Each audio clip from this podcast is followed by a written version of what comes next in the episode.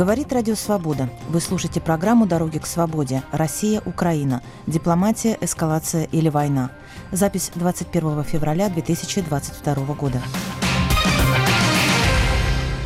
Вами Виталий Портников. Здравствуйте, господа. Этот наш выпуск из львовской студии телеканала «Эспрессо». Львов сейчас еще одна, можно сказать, дипломатическая столица Украины в эти тревожные дни. Президент Соединенных Штатов э, Джозеф Байден заявил, что Владимир Путин принял решение атаковать Украину. И в планы Кремля, по словам американского лидера, входит и захват украинской столицы – Киева. По данным Пентагона, Россия продолжает переброску своих военных границ Украины. Почти половина российских войск находится на ударных позициях. По различным данным, Россия сосредоточила возле украинской границы от э, более чем 150 до 190 тысяч военных. В конце минувшей недели резко обострилась ситуация на линии фронта на востоке страны. Противник продолжает обстрелы не только позиций украинских военных, но и гражданских объектов. При этом российские спецслужбы устроили ряд провокаций в Донецке. Часть населения Донецкой и Луганской областей эвакуировали на российскую территорию, в Ростовскую область, утверждая о возможности скорого наступления украинской армии. Киев опровергает такие планы, обвиняет Москву в стремлении разжечь конфликт на Донбассе и использовать обострение как повод для масштабного вторжения в Украину. Государственный секретарь Соединенных Штатов Энтони Блинкен заявил, что в качестве повода для нападения на Украину Россия может осуществить даже реальную атаку с использованием химического оружия на неподконтрольной Киеву территории Донбасса. А глава внешнеполитического ведомства Британии Ли Страс предупредила, что в случае агрессии в отношении Украины Россия неизбежно станет страной-изгоем. Как реагируют украинские власти на усиление российской угрозы? Готовы ли вооруженные силы Украины к отражению возможной атаки российских войск? Можно ли утверждать о единстве позиции Запада по отношению к провокациям и возможной масштабной агрессии России против Украины? Ответы на эти и другие вопросы мы будем искать с нашими гостями. В студии Антон Барковский, украинский журналист, публицист, политолог. Здравствуйте. Здравствуйте. И с нами на связи по скайпу Михаил Самусь, украинский военный эксперт, заместитель директора по международным вопросам Центра исследований армии, конверсии и разоружения. Здравствуйте, Михаил. Здравствуйте. Но перед тем, как мы начнем наш разговор, сюжет о последних событиях и заявлениях относительно российской угрозы Украине. Президент США Джо Байден провел заседание Совета национальной безопасности в связи с наращиванием численности российских войск возле границы Украины. Россия продолжает переброску своих военных и техники. На спутниковых снимках видно, что на российском аэродроме Миллерово в 16 километрах от восточной украинской границы развернуты новые подразделения и боевые группы. Ранее американский лидер сообщил журналистам о высокой вероятности нападения России на Украину в ближайшие дни под сфабрикованным Москвой предлогом. О проведении провокации российскими спецслужбами с целью подготовки повода к масштабной агрессии против Украины, заявил в эфире телеканала NBC News и госсекретарь США Энтони Блинкен. Мы наблюдаем провокации на востоке Украины, направленные на оправдание российского вмешательства. Кроме того, военные маневры России в Беларуси с участием 30 тысяч военных, которые уже должны были закончиться, как объявлено, будут продолжены из-за напряженности на востоке Украины, созданной Россией и ее марионетками там. Так что все это, кажется, следует сценарию, изложенному мною в Совете Безопасности ООН, и о котором президент Байден говорил нации буквально на днях. election just the other day. Ситуация на востоке Украины резко обострилась 17 февраля. С неподконтрольных Киеву территорий были обстреляны не только позиции украинских военных, но и гражданские объекты. В результате массированных обстрелов погибли двое украинских военных, еще четверо были ранены. 18 февраля донбасские сепаратисты начали эвакуацию местного населения в Россию, якобы из-за угрозы обстрелов и наступления украинской армии. Секретарь Совета национальной безопасности и обороны Украины Алексей Данилов опроверг утверждение сепаратистов. Але ще раз наголошую, що ніяких нападів. Еще раз подчеркиваю, никаких нападений на гражданское население мы не планируем. Никаких вариантов, связанных с освобождением этих территорий военным путем, у нас не существует. Не існують. На фоне растущей обеспокоенности по поводу наращивания российской военной мощи у границы Украины в своем выступлении украинский президент Владимир Зеленский призвал страны НАТО дать четкий ответ на вопрос о евроатлантических перспективах Украины. Нам кажуть, двери відкриті. Нам говорят, что двери НАТО открыты, но пока посторонним вход воспрещен. Если некоторые члены Альянса не хотят нас видеть, или все члены Альянса не хотят нас видеть, скажите честно. Открытые двери хорошо, но нам нужны открытые ответы, а не годами закрытые вопросы. Разве право на правду не входит в нашу программу расширенных возможностей с НАТО? Лучшее время для этого – ближайший саммит в Мадриде. Найближчий саміт у Мадриді. Во время выступления на Мюнхенской конференции Зеленский объявил, что инициирует переговоры участников Будапештского меморандума о предоставлении Украине гарантий безопасности, а в случае, если переговоры не состоятся, Киев поставит под сомнение все зафиксированные в этом документе решения. После получения независимости Украина располагала третьим по размеру ядерным арсеналом в мире. Согласно подписанному в 1994 году лидерами Украины, США и России, а впоследствии Китая и Франции меморандуму, Украина отказалась от статуса ядерного государства в обмен на предоставление гарантии ее суверенитета и территориальной целостности. Кремль тем временем продолжает требовать гарантии безопасности для России, включая нерасширение НАТО на восток. 19 февраля состоялись учения российских стратегических ядерных сил. Запусками баллистических и крылатых ракет вместе с Владимиром Путиным наблюдал и прибывший в Москву Александр Лукашенко. Широкомасштабные маневры российских стратегических ядерных сил, очевидно, сигнал Западу. Кремль таким образом, считают эксперты, демонстрирует готовность задействовать и ядерное оружие, если страны Запада попытаются военными средствами остановить возможное нападение России на Украину. Ну вот, собственно, события очень быстро, я бы сказал, меняются. И мы сейчас обсуждаем не только возможность военных каких-то действий, но и возможность нового саммита президентов Соединенных Штатов и Российской Федерации, о котором буквально вот в эти дни договорился президент Французской Республики Эммануэль Макрон. Это попытка заблокировать неумолимую траекторию движения Российской Федерации в бездну.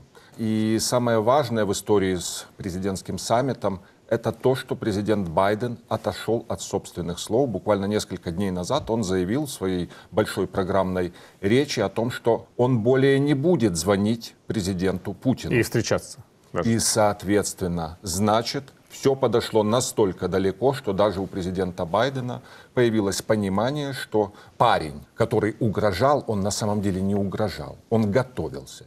И вот когда пришло это большое глубокое понимание на Западе, они начинают пытаться переигрывать. Я не думаю, что Путину удастся сломать Байдена или что-то ему такое предложить, на что бы Байден был вынужден согласиться. Нет. Но во всяком случае, это как бы последние мазки, эсхатологические мазки перед решением большой, огромной геополитической проблемы. Да, такое впечатление, что мы входим в новый мир. Это как 20 век начался в 1914 году. Значит, на самом деле 21 век начинается в 22 году, потому что перед этим это была всего лишь такая небольшая геополитическая разминка.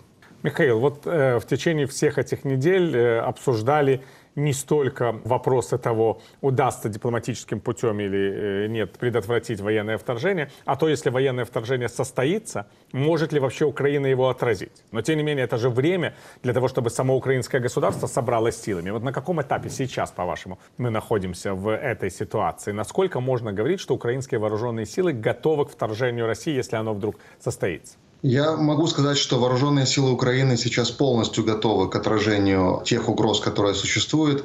Единственное, что, конечно же, Путин постарался создать максимально растянутую угрозу. То есть, если мы посмотрим на карту, то Украина фактически окружена российскими войсками со всех сторон. И это и войска Белоруссии, 35-40 тысяч, это и российская территория, оккупированный Донбасс, оккупированный Крым и даже Приднестровье а также очень побеспокоился о том, чтобы мы не понимали вообще, откуда может быть нанесен главный удар. Вот, вот эти вот сливы или э, не сливы о броске мангуста, они очень хорошо, как вот по мне, объясняют тактику или стратегию Путина, когда он э, готов нанести множественные удары фейковые, э, возможно, движения, которые вынудят Украину и Запад устать, измотаться, и после этого Путин нанесет главный удар. Вот я вот сейчас смотрю, что Россия раскручивает тему, конечно же, Азова, и, возможно, как бы под прикрытием обострения ситуации на Донбассе будет нанесен удар именно на Азовском направлении с целью, опять же, проделывания знаменитого коридора с территории России в Крым. Войска, нависающие над Киевом, будут выполнять такой же предохранитель, как Путин использовал, когда он наступал э, и угрожал э, нанести удары под Тбилиси. То есть если вы сейчас будете обороняться, мы можем ударить по Киеву, о чем, в принципе, и Байден говорит, что одна из целей может быть Киев. Я хотел бы вот понять, как, по-вашему, выглядит сама траектория развития событий. Ведь уже в течение сколько там? Месяц, другой, третий, все говорят, вот так вот будет происходить. Россия говорит мы не согласны, мы еще ни на кого не собираемся А ручки-то вот они. Да, а тем не менее, войска стоит самый главный сценарий, о котором рассказывали. Вы знаете, вот будет обострение на Донбассе, к окончанию Олимпиады. Там произойдут какие-то срежиссированные события. Об этом говорили еще, когда Олимпиада не начиналась. Олимпиада завершается, и сразу начинается это обострение. Почему Россия даже не пытается как-то сохранить лицо в свете всех этих разоблачений? Путину удалось сделать главное, чего он хотел. Он хотел, чтобы его воспринимали всерьез. То есть он ну, хотел, чтобы, его, всерьез, чтобы да. Байден уже не шутил на его тему, чтобы его не подкалывали те или иные лидеры, очно или заочно. То есть он хотел серьезного к себе отношения. Ему удалось пробудить Запад. Я не говорю, что это хорошо, то есть это свидетельствует о большой проблеме. То есть на Западе все поняли, что Путин неадекватен, что он не шутит, что он не просто поднимает ставки для того, чтобы их поднимать, что Путин действительно готовится к чему-то. На Западе посчитали путинские заначки, на Западе посчитали сейчас вот это вот свели баланс 20 и 21 года бюджетного плюс 50 миллиардов и так далее. И пришло большое понимание, что, а возможно, Путин не просто так угрожал, не просто так не шутил, а на самом деле это более чем план. Это готовность его реализовывать. Поэтому он так и растягивал это долго. А в отношении конкретных планов, ну, ему удалось сделать что? Стратегическое окружение Украины. Мы понимаем, да, что для полноценной оккупации этих войск будет недостаточно, но ему и не нужно на данном этапе, не дай бог, конечно, но пытаться совершить подобное очередное военное преступление. Понимаете, да? То есть ему нужны ударные группировки, которые могли бы, в принципе, попробовать повторить так называемый грузинский сценарий. Суть его проста. То есть это военная провокация, эскалация и после этого выход на принципиально новые переговорные позиции. И все тогда на Западе, не знаю, там от Лиссабона до Токио будут кричать, боже, Путин не шутил, давайте попробуем с ним договориться и умиротворить его. Все настолько страшно и так далее, и так далее. Не забываем, скажут на Западе, что на Украине есть и атомные или там ядерные станции. Вот этого добивался Путин. Соответственно, мы можем увидеть, что ну, одним из провокационных плацдармов, самых простых, будет территория временно оккупированных территорий Украины. Вы, простите за тавтологию. Сценарий Гляйвица или финской Майнилы. А после этого уже вся машина будет приведена в боеготовность. Спасибо. В эфире программа «Дороги к свободе», которую ведет Виталий Портников. Наши гости, журналист Антон Барковский и военный эксперт Михаил Самус обсуждают резкое обострение ситуации в Донбассе и вероятность масштабной военной эскалации России в отношении Украины. Запись 21 февраля 2022 года. Война 2008 года была резонансна еще и потому, что российские войска практически находились в нескольких километрах от грузинской столицы, Тбилиси. И вот, Михаил, насколько в принципе реально, что российские войска окажутся в нескольких километрах от Киева. Или что будет нанесен какой-либо удар по Киеву, авиационный, ракетный, какой угодно, даже не для того, чтобы взять город, а для того, чтобы запугать и руководство Украины, и население страны, и, конечно, население украинской столицы. Посольства-то из Киева уехали, это же факт, вот они здесь, во Львове. Все украинцы же это видят, а не только украинцы. Да, действительно, оккупировать э, Киев для а, России будет очень сложно, и, в принципе, это не имеет никакого смысла, потому что абсолютно правильно, группировки России, которые находятся вокруг Украины, недостаточно для полноценной оккупации. Главное для Путина сейчас посеять панику, хаос и создать целый комплекс гибридных угроз, а также гибридных ударов, которые и разбалансируют украинское государство, украинскую армию, которые не способны будут обороняться и будут молить о переговорах э, господина Путина. То есть э, удары по Киеву возможны, и даже э, ракетные удары Возможно, тут есть отсылка, как говорят россияне, натовским бомбардировкам Белграда, такая месть с э, демонстрацией того, что вы же смогли, и мы, смотрите, сейчас мать городов русских бомбим для того, чтобы показать, что мы можем делать все, что угодно, защищая свои интересы. Эти удары будут наноситься, естественно, сопровождение видеоряда, рассылка это в социальных сетях, э, удар по Министерству обороны, по офису президента, по Верховной Раде, именно с информационно-психологической целью, а не для того, чтобы военными средствами занять, потому что штурмовать Киев и даже дойти до Киева будет очень сложно, поскольку как раз у Украины есть сейчас все возможности борьбы, например, с бронетанковыми войсками, то есть бронетанковым компонентом и даже авиацией противника. Поэтому я все же думаю, что Россия будет нагнетать постепенно. Сейчас будет Донбасс, потом, возможно, Азовское направление – а потом, э, в зависимости от развития ситуации, не исключены и удары по Киеву. Но это зависит от того, как будет реагировать, опять же, Запад. Украина будет бороться любыми способами. А вот позиция Запада мне э, сейчас очень не нравится, и она как бы не останавливает развитие ситуации по-путински. Если смотреть телеграм различных пропагандистов, то уже есть э, нападение или удар украинских войск по погранпункту, в Ростовской области какой-то удар артиллерийский, какой-то полный бред, но там показывается это все на полном серьезе. То есть к тому, что вот снаряды и воронки были на территории Ростовской области, еще и нападение на погранпункт. А погранпункт это уже все-таки э, государственный орган, хотя там какой-то сарай показывают, но все равно э, россияне претендуют сейчас на то, чтобы объявить, что Украина фактически осуществила агрессию.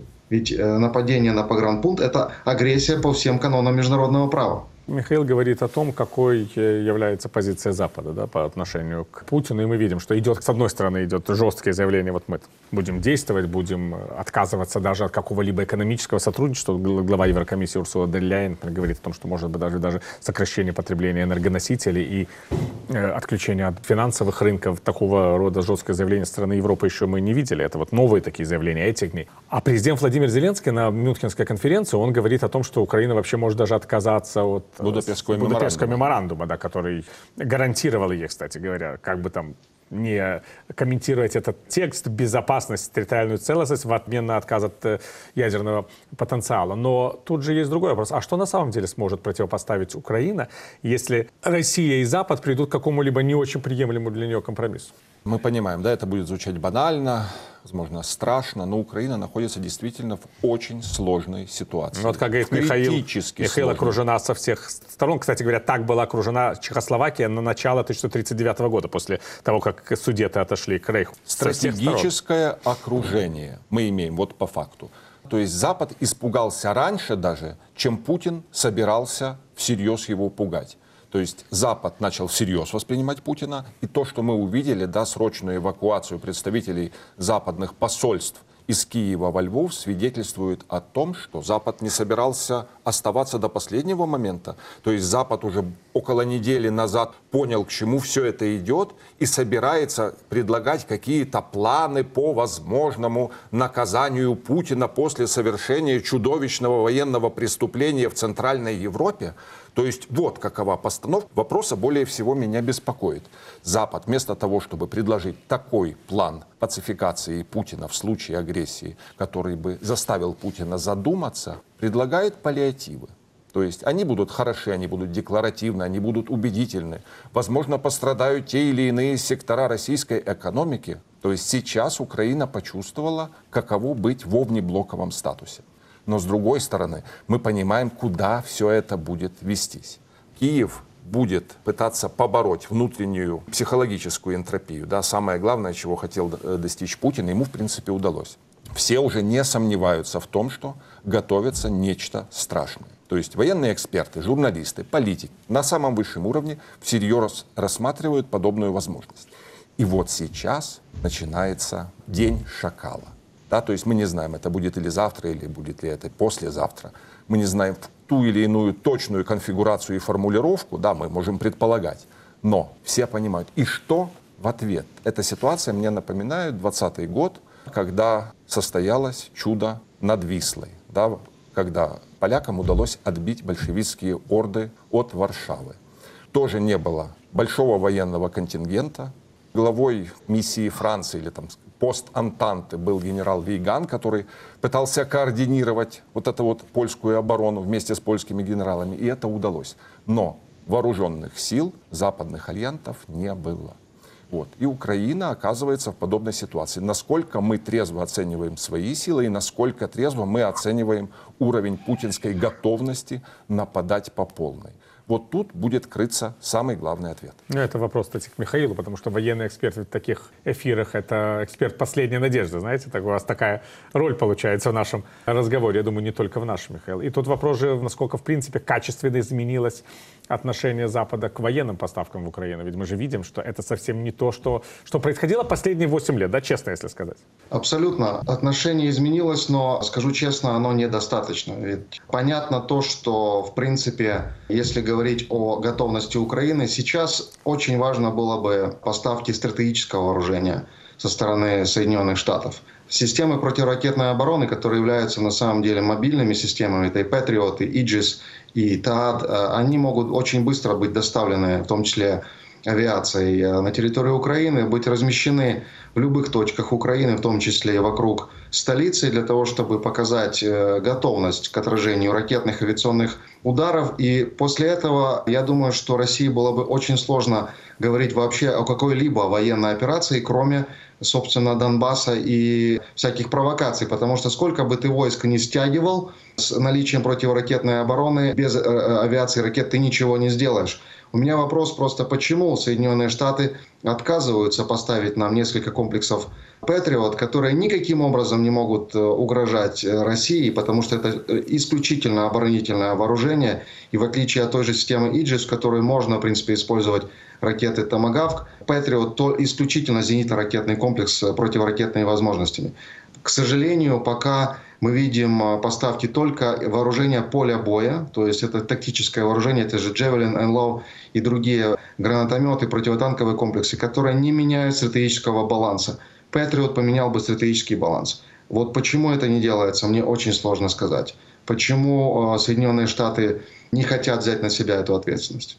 На самом деле мир э, ведь меняется на наших глазах на фоне всех этих наших предположений. Мы беседовали на днях с моим коллегой, известным украинским экспертом и политологом, и он сказал, вот удивительно, что пока все говорят об возможной оккупации Украины, по сути уже оккупирована Беларусь. Да, я как раз в этот момент тоже об этом думал, как это комментировать. По сути, на наших глазах оккупация Беларуси вот российскими войсками состоялась, причем без всяких просьб о введении контингента ОДКБ и прочее. Просто совместная группировка войск, учения, которые могут продолжаться вечно. Как в романе «Остров Крым» Василия Аксенова. Его mm-hmm. когда-то обсуждали, когда речь шла об аннексии самого Крыма. А теперь, в общем, в Беларуси разворачивается вот ровно такой же вариант. Сказать, учение, дружба и братство, и российские войска остаются навсегда.